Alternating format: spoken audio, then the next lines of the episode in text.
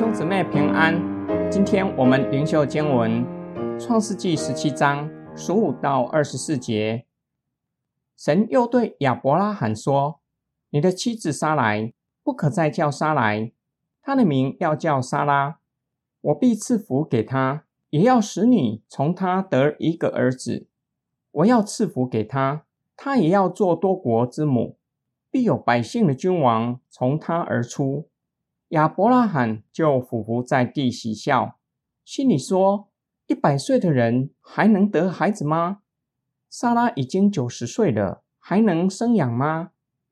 亚伯拉罕对神说：“但愿以实玛利活在你面前。”神说：“不然，你妻子莎拉要给你生一个儿子，你要给他起名叫以撒。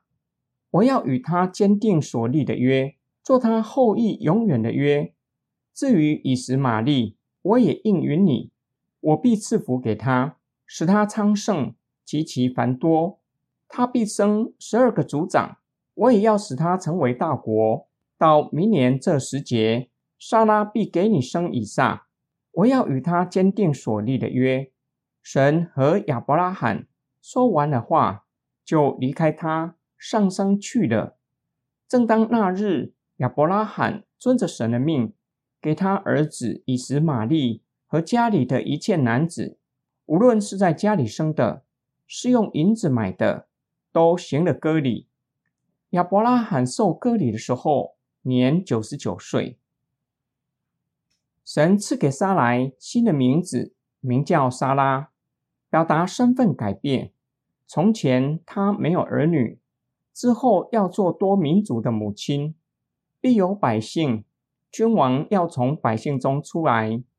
亚伯拉罕听见了，俯伏在地喜笑，直觉认为这是不可能的事，于是向神提议：但愿上帝接受以实玛利成为盟约的继承人。上帝并没有斥责亚伯拉罕知觉的反应，却是拒绝他的提议，并且明确说出明年这个时期。撒拉要给他生一个儿子，要给他起名以撒。神并且告诉亚伯拉罕，他要与以撒坚定所立的约，做以撒的后裔永远的约。至于以实玛利，虽然不是盟约的继承人，却因他是亚伯拉罕的儿子，也要赐福给他，将来要做十二个民族的祖先。在神向亚伯拉罕说话的当天。亚伯拉罕照着神的命令，给他的儿子以实玛利行割礼。那时他已经十三岁，亚伯拉罕已经九十九岁，并且为家里的仆人行割礼。今天经文的默想跟祷告：上帝是公义的神，他只是我们人非有信，不能到他的面前。然而神不是蛮横无理，不能体恤人。亚伯拉罕听见莎拉会怀孕，明年会生下儿子，虽然俯伏在地，心里却是苦笑，认为这是不可能的事。与其期待莎来为他生儿子，倒不如接纳以实玛利作为盟约之子，还来得实在。亚伯拉罕的信心虽然小，甚至可以说是不信，上帝却没有斥责他。反而更明确的指示他，明年莎拉会给他生下儿子，连名字都取好了，名叫以撒。亚伯拉罕是信心的典范，也是所有信徒的写照。他不是一开始就是大有信心的人，曾经信心软弱过。